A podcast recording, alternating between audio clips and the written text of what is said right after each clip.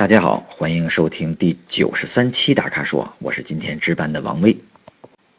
我们首先呢来回答亮娃子提出的问题。他说：“请教大咖有关于汽车电瓶的问题，请问汽车电瓶什么时候需要立即更换？有什么简单的方法可以自己感觉出来呢？”车用电瓶啊也有很多的种类，像这个镍铬、镍氢、锂电、铅酸。嗯，其实简单的说吧，就分成两大类。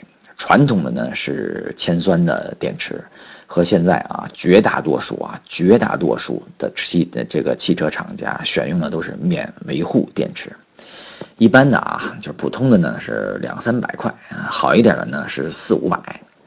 大家熟知的那个力帆汽车，这样这个汽车品牌啊，就是靠生产电瓶起家的，美誉度还不错。其实啊，车用电瓶呢，在正常使用范围内，它的寿命啊，基本上能都都能到这个五到六年都没问题。如果在恶劣的环境或者是使用不当，呃，寿命呢就会大幅度的降低。我们来看看哪些环境是电瓶的杀手啊？哪些呢又是由于人为操作不当，从而影响到电的这个电瓶的寿命？温度低于零下二十度，这是第一。第二呢，启动后行驶不到十五分钟就熄火了，这是第二。第三呢，其实这个温度过高啊，经常在四十度以上，这个基本上。大部分在中国这个地方很少遇到这个，除非在什么呀，在新疆哈，在这个火焰山 这些地区，这些呢也是经常汽车厂家在那儿高这个做高温测试的地方。嗯，我们先说第一种啊，这个冷启动其实对电瓶的伤害是最大的。不用说汽车电瓶啊，如果在零下三十五度的环境下，你拿出任何带电的电器使用，你会发现啊，瞬间就没电了。等回到呢这个温暖的地方，电量呢就会变得充足了。这也是啊电动车至今都无法逾越的一个瓶颈。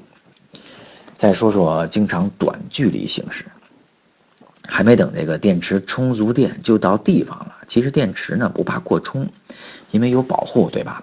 但是经常过放对它的伤害呢就是不可修复的了。接着说说这个人为操作不当的地方，比如说在冬天。发动机在熄火的状态啊，接通钥匙门的情况下，使用什么呀？使用座椅加热，还有呢，就是长时间的听音响。另外呢，停车的时候呢，忘记关这个转向灯，然后呢，车灯长明一宿。还有呢，就是很多人喜欢改装，这个更换呢高瓦数、高亮度的这个大灯，这些啊，都是高强度对电瓶的使用，偶尔用一下没问题。但是长期如此这般使用啊，电瓶的寿命呢就会急速下降。所以说啊，什么时候更换电瓶，要根据自己的地域环境和个人用车的习惯来定。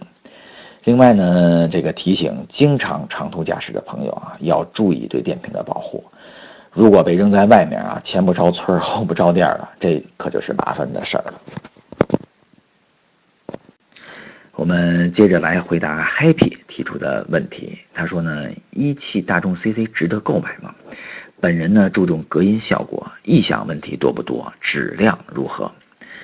大众 CC 啊，一度被许多媒体啊评为国内造型设计最美的汽车之一。虽然啊，我不是百分之百的同意这个说法，但对于动感的造型设计而言啊，的确表达的淋漓尽致。如果呢，你两年前问我值不值得，我都会这个鼓励你去拥有它。但现在啊，你需要冷静一下。第一呢，是二零一五年啊，这个汽车除了在电子科技、车联网上面有所突破之外，那就是设计语言啊被放在了如此重要的地位上。你看啊，起亚的崛起啊，雷克萨斯的张扬，嗯，还有自主品牌的那份自信。这都是啊，设计语言起到了至关重要的作用。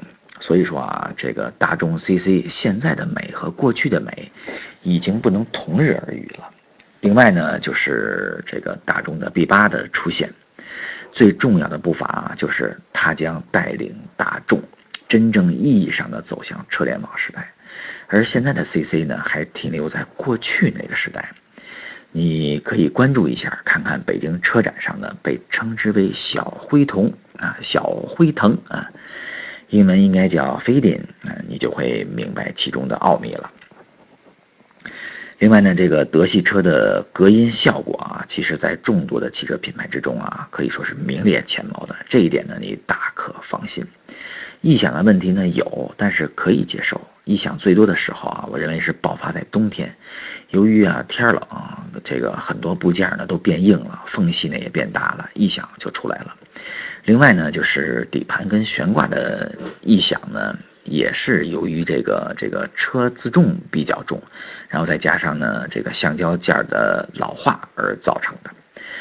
呃，大众 CC 啊，整体的质量还是不错的。网络上呢也没听到很多的负面消息。如果啊你现在将此车啊纳入囊中，估计呢还会有很大的优惠政策。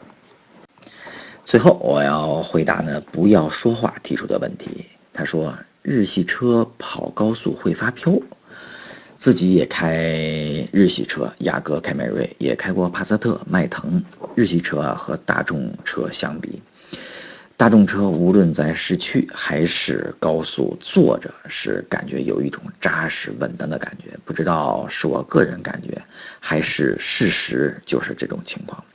想问问老师们亲身体会是怎么样的？他也听说呢，夏冬啊，夏老师有一辆大众，有一辆丰田，他也想知道他开哪个车更扎实些呢？